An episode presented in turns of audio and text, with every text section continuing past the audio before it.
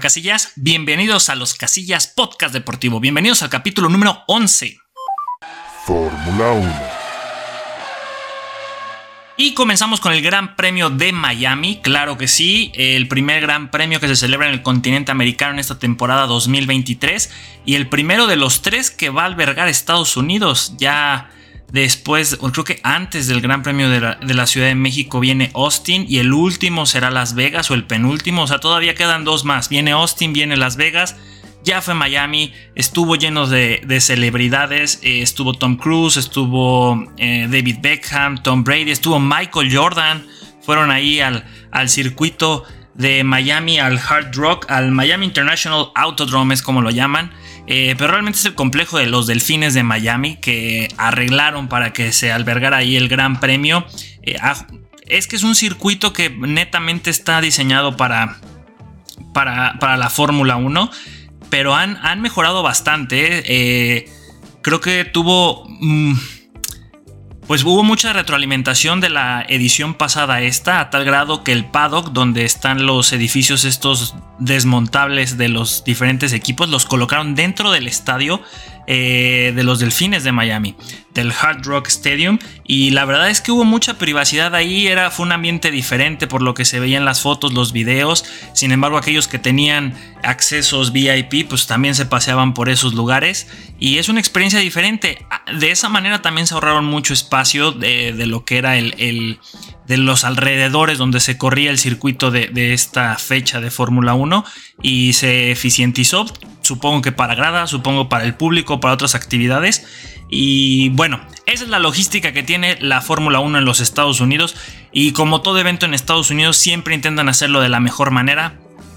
Es un hecho que si quieres eh, tener eh, o estar en el, en el ojo del huracán, donde cualquier evento que se te ocurra sea trending topic, pues en Estados Unidos. Lo mejor de lo mejor está en ese país. Algo sabrán los gringos que tienen sus ligas nacionales son vistas a nivel mundial. El Super Bowl es uno de los eventos no solo deportivos, sino de cualquier género más vistos a nivel mundial. Eh, ahorita la NBA también tiene un impacto tremendo. El béisbol también es visto por muchos lados. No se diga la MLS cómo ha subido a tal grado que hoy por hoy, y me duele decirlo, está mejor que, la Liga MX. Son los gigantes de CONCACAF. Aunque eso de gigantes, tanto para México como para Estados Unidos, pues nos queda chico cuando ya hablamos cómo nos va a nivel mundial. Pero regresando primero, vamos a hablar de ese tema que es la Fórmula 1. ¿Cómo les fue a los pilotos? ¿Cómo le fue a nuestro querido Checo Pérez? Es que fue un gran premio que nos ilusionó y que al final nos mató las ilusiones horriblemente. La verdad que Chequito Bebé, una mala estrategia. Eh, pues sí, parecía que la fortuna había estado de su lado durante la quali, pero durante la carrera lo de Max Verstappen fue una pasada de lanza. Pero vamos a, platicar poco a poco, vamos a, irnos por partes, como diría Jack el, destripador. Ah, no puedo decir bien esa palabra, pero bueno, creo que me entendieron el chiste. Eh, equipos perdedores, para mí el mayor perdedor pues McLaren. Yo creo que McLaren de haber venido de dos carreras sumando puntos, tal vez la de Australia algo circunstancial con todo este tema de que fue una carrera tipo Mario Kart. A la anterior en Azerbaiyán que se vieron mucho más eh, sólidos, que las mejoras llegaron tal y como se las prometieron a Lando Norris. En este Gran Premio quedaron muy mal, quedaron en la posición número 19 Oscar Piastri y Lando Norris en la 17. De ahí pues los otros equipos que realmente están peleando eh, la décima, novena posición, rasgan ahí uno o dos puntitos por, por cada una de las fechas, pues estamos hablando de Williams, que no hizo nada, Alfa Tauri tampoco, Alfa Romeo. Y eh, creo que esos, sí, esos son, son, los equipos que ahora sí no pudieron hacer nada de nada. El que sí rasgó un puntito ahora fue Kevin Magnussen, fue el que se llevó eh, el punto de la décima posición. Muy bien por Magnussen. Creo que Haas había hecho un fin de semana redondo y se merecían se merecían ese, e, ese puntito. Ah, circunstancial también porque salieron en la cuarta posición, eh, la máquina no les da para más y se quedan en la décima posición, suman algo aunque sea. Y circunstancial lo digo porque durante la cual y bueno, ahí fue donde eh, la situación con Charles Leclerc durante la Q3 eh, pierde el control, bandera roja, Max Verstappen no puede marcar ningún tiempo de vuelta y con eso Checo Pérez queda en la primera posición. No tiene nada de malo, no es que haya sido buena suerte para él y mala suerte para, para Max Verstappen, fue algo circunstancial, eh, porque de hecho Max Verstappen había marcado mejor tiempo durante la Q3 que el tiempo que marcó Checo Pérez durante la Q3 con la que se queda con la pole position. Sin embargo, así son las cosas, estas son las variables que hacen entretenida o le dan un poquito de sabor a la Fórmula 1 más en una temporada donde Red Bull ha dominado de cabo a rabo. Eh, si no es por, por eh, que fue Australia o donde estuvo, donde Checo Pérez pues quedó, no pudo entrar al podio, pues bueno, salvo por esa, Red Bull se ha llevado todos los 1-2 de todas las fechas hasta el momento, salvo por esa, déjenme ver nada más si no fue... Sí, fue en Australia donde Checo Pérez quedó en la quinta posición, pero en todo lo demás, lo que fue Bahrein, lo que fue Arabia Saudita, Azerbaiyán y el Gran Premio de Miami en esta ocasión, Red Bull 1-2. Entonces, regresando otra vez a cómo quedamos en el top 10, ya después de haber visto todos los otros eh, y el máximo operador para mí que es McLaren, pues bueno, entramos ya al 9-10, que fue Alpine, Pierre Gasly y Esteban Ocon. Después del tremendo golpazo que se dieron ambos en Australia, en Azerbaiyán parecía que seguían pagando los platos rotos, pues ya ahora suman puntos importantes, suman 2 y 4 puntos, 2 eh, para Ocon, 4 para Gasly, 6 puntos muy importantes para el equipo Alpine. Creo que tienen un coche o tienen un, un proyecto interesante que por temas de fiabilidad la temporada pasada a Fernando Alonso no le funcionó, en este parece que andan por las mismas, pero creo que es el equipo con más potencial con el que realmente podría estar compitiendo contra los que están peleando por el 2 y 3 del Mundial de Constructores. Digo más potencial porque precisamente es eso, potencial. No han alcanzado ese nivel que uno, uno esperaría, porque Aston Martin sería el mayor potencial. Pues no, ya son una realidad, son realmente los que están compitiendo pues más arriba, ¿no? Están tanto peleando por el de pilotos como por el de constructores, al menos el podio, ¿verdad? Porque el primer lugar sabemos que son para los todos rojos. Y Alpine yo creo que tienen ese equipo, tienen la ingeniería, pues, tienen el, ego de los franceses, pero nomás no han cuajado. Esta vez al menos pues, se llevan estos puntos importantes y suman ambos y terminan. Que es otro dato muy interesante, no hubo safety car durante esta carrera, es, faltó uno de los principales eh, actores que realmente vienen a cambiar toda la, estrategia de, los, de, estas carreras, de todas las escuderías, pues esta vez no hubo, no hubo tampoco ningún abandono, esa también fue una grata sorpresa, yo creo que eh, para la economía de las escuderías más humildes, pues también debieron de haber dado gracias de que no hubo problemas con ninguno de ellos. Seguimos, otro de los perdedores para mí también es Ferrari, con Charles Leclerc en la posición 7 y Carlos Sainz en la quinta posición. Eh, pues Leclerc sabemos que fue el responsable de lo que pasó en la, en la Q3. Eh, nunca encontró ritmo, lastimosamente. No se le dio el, eh, el, circuito de Miami, de Miami, perdón. Y lo de Carlos Sainz estaba intentando hasta donde pudo pelear por el tercer lugar con Fernando Alonso. Por momentos se le alcanzó y peleó bastante, bastante bien al inicio. Yo creo que la primera mitad de, la carrera estuvo ahí intentando ir sobre, sobre, Fernando Alonso hasta que sucede lo de la penalización que le dan de 5 segundos. Porque en su afán por quererse comer al mundo, por intentar eh, reducir la, cantidad de tiempo que uno gasta en, en los boxes, pues se pasa, se pasa el límite permitido, va a exceso de, velocidad por unos cuantos kilómetros, pero lo suficientes para que le pongan 5 segundos de penalización. Y con eso, la segunda mitad de la carrera se fue para abajo. Queda en la quinta posición que no está nada mal, pero llegan los Mercedes y los empujan a los dos Ferraris. De alguna forma, porque George Russell queda en la cuarta posición por delante de Carlos Sainz y Lewis Hamilton queda en la sexta posición por delante de Charles Leclerc. Y los dos Mercedes traían mejor ritmo de carrera.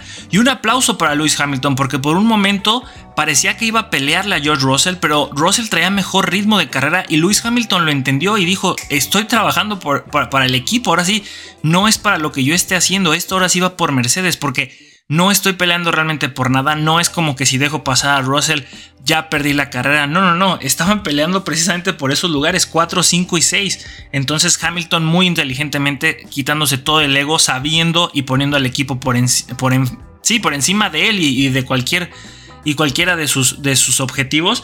Sabía que, que, esa era la mejor opción y se llevan puntos muy importantes. Se llevan 20 puntos los Mercedes, mientras que los de Ferrari se llevan 16. Después, eh, ya entrando en temas de podio, pues en tercer lugar, otra vez Fernando Alonso, que está siendo muy constante. Eh, este es el podio que más ha repetido después de cinco fechas, los dos todos rojos y Fernando Alonso. Enhorabuena para el nano que la sigue rompiendo, que sigue sumando. Y que como les digo, ya Aston Martin no es que tenga un gran potencial, ya es una realidad. Que todavía la brecha contra Red Bull es muy grande, pues sí, pero eh, Fernando Alonso se está encargando de al menos dar un poco de espectáculo eh, para lo que es el resto, ¿no? Yo creo que la Fórmula 1 ahorita podríamos resumirla en dos categorías.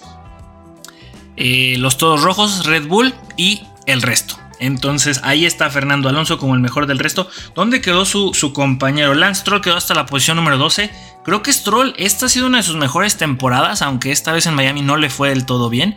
Creo que está madurando tanto como persona como piloto. No sé si con Sebastián Vettel no se entendió del todo, no aprovechó todo el conocimiento que tenía. A lo mejor Sebastián Vettel era mucho más suavecito de lo que Fernando Alonso es.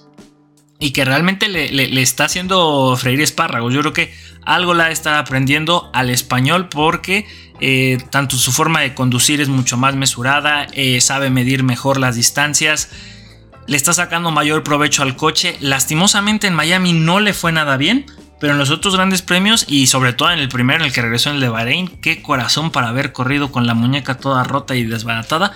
Ahí anduvo, lo intentó eh, y, fue un carrerón el que hizo. Y ahí va, ahí va poco a poco. Pero bueno, yo creo que tiene, es el factor nano lo que está ayudando a Aston Martin. Y finalmente, el 1 y 2, la novela, el morbo. Max Verstappen se lleva este gran premio de Miami como una bestia que es sobre Checo Pérez, que lastimosamente el mexicano sale en la primera posición, Max Verstappen sale en la novena, pero después de 15 vueltas ya estaba atrás del mexicano. Y con una estrategia, ah, bueno, los dos todos rojos traían una estrategia diferente. Checo Pérez comenzó con el compuesto duro y terminó, no, con el compuesto medio y terminó con el duro y Max Verstappen al revés. Max Verstappen le sacó mucho mayor ventaja al compuesto duro, mientras que Checo Pérez, el medio no le supo eh, pues sacar rendimiento, la verdad es que se vio mal. Eh, y él mismo lo dijo en entrevistas después de, la carrera, que iban a analizar qué fue lo que pasó, porque hubo mayor degradación en sus neumáticos que en los de Max Verstappen. Pero me parece que eso tiene que ver mucho con la actitud, con las ganas, con el hambre de ir a buscar eh, esa victoria. Max Verstappen sabía que esta oportunidad de Checo Pérez era de oro y Checo Pérez fue muy mesurado. Es un piloto buenísimo para la gestión de neumáticos, pero me parece que esta vez pecó de, de, pues de mantenerse, de, de intentar alargar lo más que se pudiera la vida del neumático, mientras que Max Verstappen le valió, sabía que tenía todo por ganar, nada que perder y lo logró. Lo logró de una manera eh, espectacular. No solamente se lleva el primer lugar de una manera tremenda, también se lleva la vuelta rápida y el, público se lo aplaudió dándole el piloto del día. Porque el otro también me parece que era Lewis Hamilton, que comenzó fuera del top 10 y haber quedado en sexto lugar también fue una conducción muy buena. Pero hay que recordar que esto es trabajo de todo el fin de semana, desde las prácticas, en la cual y también tener una muy muy buena clasificación, no dejar nada a la suerte y claro, la cereza del pastel, pues el domingo, ¿no? Entonces, eh, se escapa un poquito Max Verstappen de Checo Pérez, pero todavía no por tanto. Me parece que un buen fin de semana del mexicano y algún detallito ahí con el holandés volador podría ayudar al mexicano a seguir eh, poniéndole sazón a esta temporada y no dejando ya todo nada más para Max Verstappen. Y claro, está ya escrito con letras de oro que Red Bull será el campeón del del Mundial de Constructores para el final de este 2023. Pero el de pilotos, pues sí, el morbo está dentro de la escudería Red Bull. Oh, Blake Griffin. Razzle dazzle. Oh, next level. Kevin Durant. Los playoffs de la NBA ya están en semifinales de conferencia. En este momento, mientras estamos grabando, eh, pues está ya había terminado el partido de los Knicks contra el Heat, que increíblemente el, hit está por encima de los Knicks, eh, sorpresivamente. Yo, yo la verdad que sí estoy bastante, bastante sorprendido porque de haber entrado por el torneo play-in, eliminó al número uno del este y ahora los Knicks pues, los tiene 3-1, los tiene contra la lona, ¿no? Eh, otras series que tenemos en estas semifinales, bueno, a ver, vamos primero con las del oeste, que ya hablamos que fue la del Heat y la de los Knicks, que están 3 por 1. Después tenemos la de los 76ers y eh, los Celtics, 2 por 2. Muy buena serie. se están dando con todo. Ahí está el MVP actual de la, de la NBA, Joel Embiid. Hay que hablar un poquito sobre Joel Embiid. Creo que ha hecho una temporada muy muy buena y sobre todo eh, pues hasta donde ha llevado a este equipo. Sobre todo yo creo que más que llevar a este equipo a los playoffs, haberse entendido con James Harden. Creo que eso es algo muy importante porque para mí James Harden difícilmente algún día ganará un campeonato de la NBA precisamente por, por ese ego que tiene el Barbas, por ese eh, drama queen que es, a veces un poquito eh, no es tan profesional. De hecho, creo que en una de estas series, no sé si fue en la anterior o antes de empezar esta de los Celtics, se fue a Las Vegas para echarse un fin de semana allá. Su entrenador Doc Rivers le dijo, pues vete, si Dennis Rodman lo hizo y regresado y la seguía rompiendo, pues tú también puedes ir a hacerlo. La sigue rompiendo, pero me parece que eso a la larga puede cobrar factura, ¿no? No estamos hablando de que tenga de parejo a Michael Jordan, sí tiene al MVP de la NBA, pero los últimos cinco MVPs que dos han sido de Atetokumbo, dos de Jokic y uno ahorita de, de Embiid, pues hasta el momento ninguno de ellos ha sido campeones, más que Giannis, más que Giannis, sí es cierto, Giannis sí lo ha hecho una vez, eh, pero Jokic nada, Embiid habrá que ver si lo logra. Eh, ¿Cómo estuvieron sus números en esta temporada? Bueno, jugó, promedio 34.6 eh, minutos por partido, puntos 33.1, rebotes 10.2 y asistencias 4.2. Pues son números decentes, bastante decentes, sobre todo lo de los puntos y los rebotes me parece que son muy sólidos. Un poquito ahí le faltó la asistencia. Eh, yo creo que ahí es donde Jokic tenía la balanza a su favor, porque realmente eran ellos dos. Lo de Giannis Antetokounmpo también eran buenos números, pero eh, todos sabían que, que, al final iban a ser Jokic y Embiid se lo dan a Embiid. Jokic se queda con las ganas de llevarse su tercer MVP. Tampoco se ve que le preocupe tanto. Creo que ya después de haberse llevado dos, lo que le interesa es llevarse el campeonato de la NBA. Yo creo que eso es lo que más, más eh, te quisieras llevar. Charles, Black, Charles Barkley se llevó el MVP. Eh, Malone se llevó el MVP. Es de lo que te acuerdas, pero nunca ninguno de ellos fue campeón de la NBA. Y esa es la consagración, la cereza del pastel de una carrera en la NBA. Regresando eh, con las series, eh, la del oeste, nos vamos a hablar del oeste, también la que está muy interesante, Suns contra Nuggets empatados 2 por 2 y en este momento que estamos grabando están jugando Los Ángeles Lakers contra los Warriors, los Warriors se están yendo 68-59 68-59 en la casa de los Lakers. Si llegan a ganar estos empata también 2 por 2. Era espero que no pase así, está en el tercer cuarto, minuto 6 es una oportunidad de lujo, una oportunidad, perdón, una oportunidad de oro para los Lakers para realmente asegurar su pase a la final de conferencia. Veo complicado que vayan a poder llegar a la final de la NBA porque para mí el campeón de esta edición va a salir de las llaves de los Suns y los Nuggets y de los Celtics y 76ers. Sin embargo, el Heat, mm, estoy muy sorprendido con lo que está haciendo Jimmy Butler. Me parece que ya van que vuelan para llegar a esa final. Pero acá los Lakers y Warriors, pues bueno, son dos grandes leyendas de la historia de la NBA. Estamos hablando de eh, con los Lakers LeBron James y con eh, los Warriors Stephen Curry.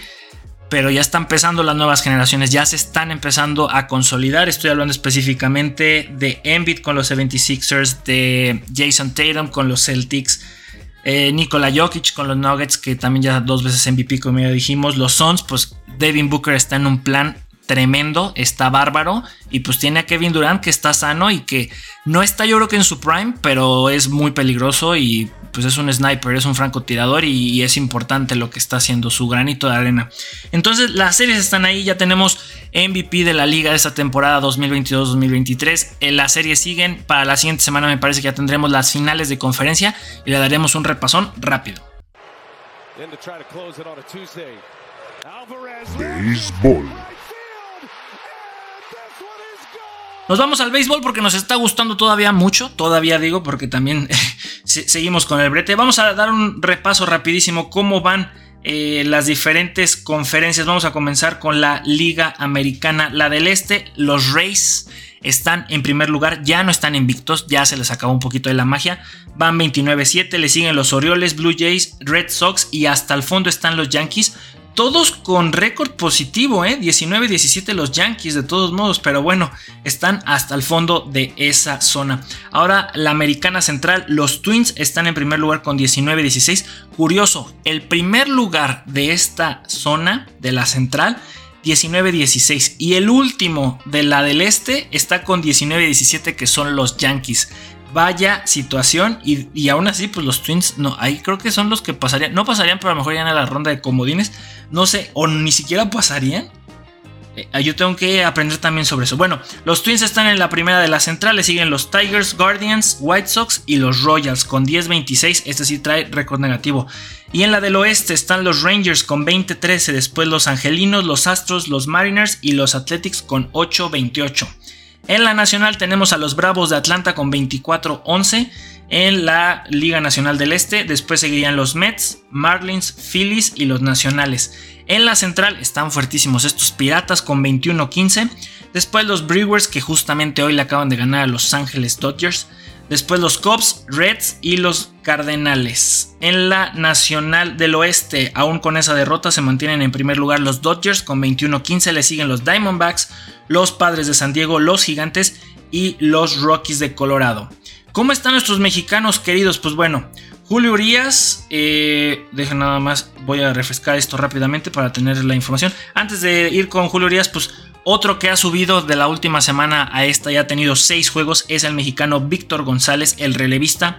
De los 6 juegos que ha tenido ya ha pichado 6.2 entradas, 8 strikes out, 8 strike outs, perdón, tiene un whip de .75 y no ha permitido ninguna carrera. Vaya manera de regresar la de Víctor porque estaba jugando en AAA y ahora ha regresado a las ligas mayores donde ya fue campeón con Los Ángeles Dodgers y la verdad que regresó en plan mayor. Ahora sí, Julio Urias de 8 juegos que ha eh, aperturado, 4 victorias, 3 derrotas, 45.1 entradas lleva hasta el momento con 48 outs y un whip de 1.17.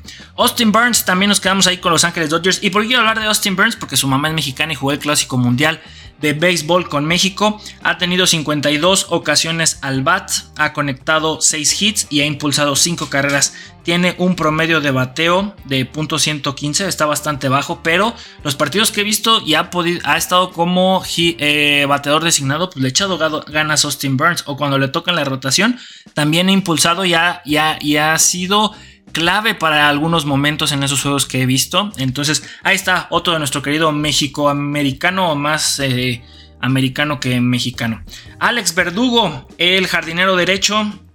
De 137 veces que ha estado al bate, 42 hits y tiene un promedio de .307. Muy buen número.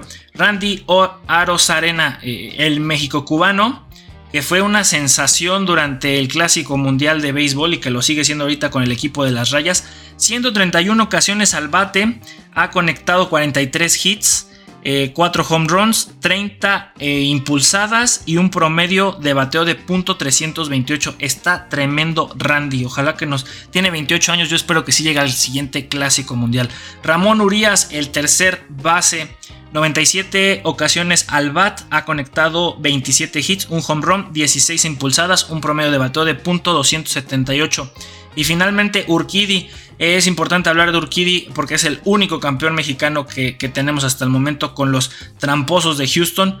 6 juegos, 6 aperturas, 2 ganados, 2 perdidos, 27.2 eh, innings es lo que ha eh, lanzado este mexicano con 23 strikes out y un whip de 1.55. Así los números hasta el momento de algunos de nuestros mexicanos favoritos que están ahorita allá jugando en Estados Unidos en la Major League Baseball y los números de los números que tenemos eh, después de 35 fechas porque son 150 y tantos juegos hay béisbol para rato de aquí hasta octubre. Entonces, tranquilos que todavía nos queda mucho. Ya se nos está acabando la NBA, pero sigue el béisbol. Tres al área, llega el centro, arriba, arriba, arriba, arriba, arriba, Y quiero terminar con el fútbol, porque ahora sí hay información que platicar sobre esto. Eh, ahora sí que ya pasó la ronda de comodines, el play-in, como le dirían en Estados Unidos, de la Liga MX. Y ahora sí ya comienzan los los playoffs, no, ya más mexicanos, ya comienza la liguilla del fútbol mexicano aquí en la Liga MX. Este sábado y domingo fueron los cuatro partidos que iban a definir en, este, en esta última edición del repechaje o hasta que se les vuelva a ocurrir a los federativos volverle a incluir. Pues ya, se llevó a varios y le dio oportunidad a otros de seguir vivos, al menos jugar otros dos partiditos en la liguilla. Y la más triste noticia pues es que el Cruz Azul cae en el Estadio Azteca contra el Atlas 1 por 0. Por ahí uno de, mis hermanos dijo es que al Tuca le falta hacer una buena pretemporada y unos cuantos fichajes. Pues entonces el Tuca ya no es tan, tan tremendo, que sí los levantó y de haber estado en los últimos lugares, haber entrado al repechaje y haber entrado como cabeza del, de ese repechaje. Lastimosamente el Atlas le saca el resultado, Cruz Azul no pudo responder y pues adiós, adiós. Interesante, ¿eh? el, creo que es el Cata Domínguez y Chuy Corona ya terminan contrato, quién sabe si se vaya a renovar. Dos históricos, pero que ya en estos últimos años pues han quedado de ver en algunos, en algunos partidos, sobre todo el Cata Domínguez. Chuy Corona me parece que todavía tiene mucho talento, es portero, es una posición que, que puede ser muy longevo y seguir jugando. Si no, pregúntenle a Gigi Buffon y a su ídolo el Conejo Pérez pero pues yo sí esperaba que Jurado pues se le diera un poquito más de confianza y pudiera continuar, pero bueno, con esa goleada que le puso el América hace ya unos torneos atrás, pues Chuy Corona volvieron a tenerle confianza. Quién sabe si siga llenándole el ojo al Tuca Ferretti y se mantenga para futuros proyectos. Después el Pachuca cayó ante el Santos 4 por 2. Oye, el partido estuvo que sí fue 4-4 y después en penales 4-2. Ayer el Atlético San Luis también, y ahí me hizo perder una de las apuestas que había puesto, contra el León. Lo vence allá en León 1 por 3. Y Tigres por la mínima le gana a Puebla. Entonces, ¿cómo quedan ahora sí los cuartos de final? Santos el día miércoles 10 eh, de mayo visita al Monterrey. Ese mismo miércoles, pero a las 9.10 de la noche, el Atlético San Luis va a visitar a su papá al América. Después el jueves tenemos clásico de Jalisco, Atlas contra Guadalajara. Ah, no, no, no. Va al revés. Es que el problema de ver a veces resultados de los Estados Unidos, a veces lo dicen al revés. Entonces, Monterrey visita a Santos, América visita al Atlético de San Luis. Y después Guadalajara el día jueves visita al Atlas a las 7 de la tarde y a las 9.10 el Toluca visita a Tigres. los partidos de vuelta, esos son los de ida, los de vuelta van a ser el sábado 13 de, ah, de, mayo y el domingo 14 de mayo. A las 7.06 es el de Monterrey Santos, después América San Luis a las 9.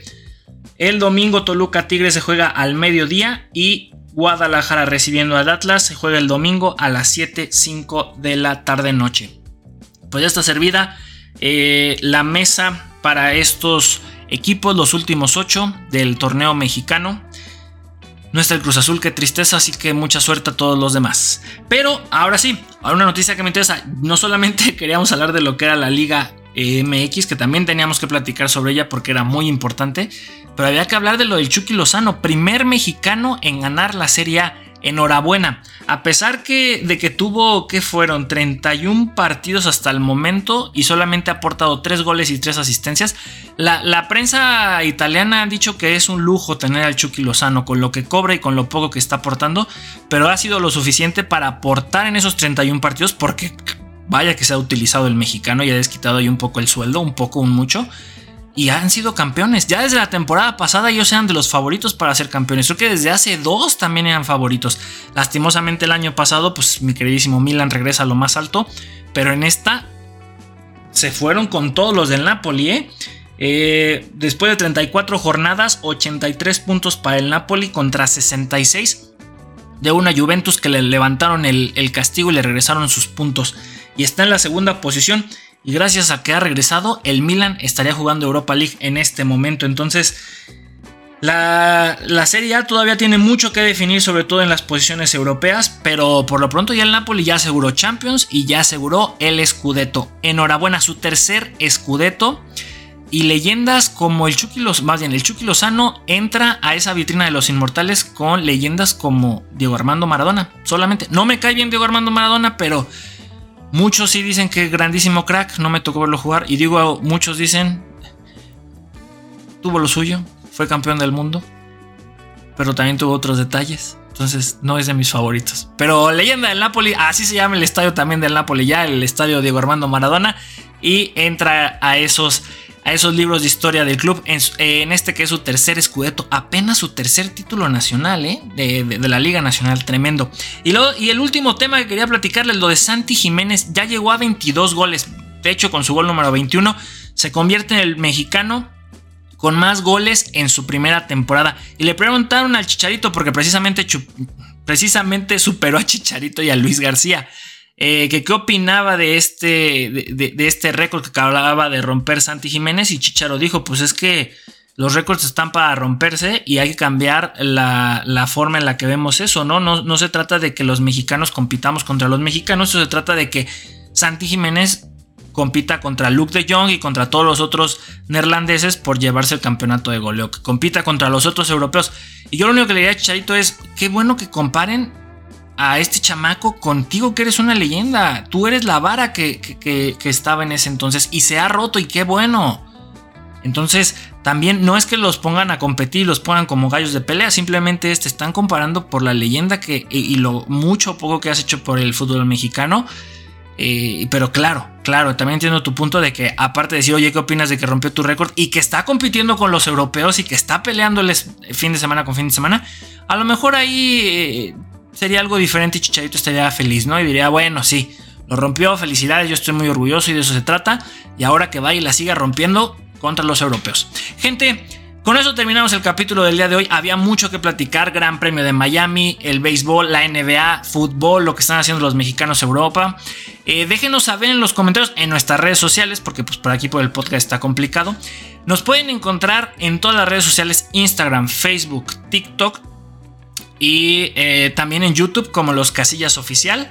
Pero en TikTok, ya lo habíamos dicho la temporada, el capítulo pasado, también ya tenemos una nueva página, eh, Los Casillas F1, donde estamos subiendo todo lo relacionado con la Fórmula 1, precisamente porque el algoritmo con Instagram, Facebook y, YouTube, pues es un poquito más amigable y empuja los videos, eh, como que entiende que es deporte. Pero en TikTok empuja más lo que es fútbol y básquetbol y otros deportes, pero lo que era Fórmula 1, pues no lo pelaba. Entonces decidimos hacer otra página. Entonces ahí nos pueden seguir y nos pueden dejar sus comentarios. Me dará mucho gusto leerlos y decir, hey, les gustó esto, ya escucharon el capítulo, porque por ahí repuntamos otra vez en, la cantidad de, escuchas. Y me da gusto, me da gusto que también el producto del podcast les siga gustando. También es algo muy terapéutico y, me ayuda mucho con, con mi dislexia y con, con mi forma de hablar, ¿no? bueno, gente, eh, ya saben, en nuestras redes sociales donde nos pueden contactar, nos pueden saber y dar sus opiniones, qué les ha parecido el programa, qué les ha parecido hasta el momento las temporadas de Fórmula 1 de NBA, que ya se nos va a acabar el básquetbol, ya también se nos va a acabar el torneo de, este semestre de la Liga MX, se están acabando también los torneos de, de fútbol, yo creo que la próxima, el próximo capítulo podemos platicar y dar un repaso rápido de las ligas. En fin, todo eso en nuestras redes sociales y en nuestros siguientes capítulos. Gente, como dice alguien, quiero mucho. Aquí huele a gas. Fuga. ¡Vámonos!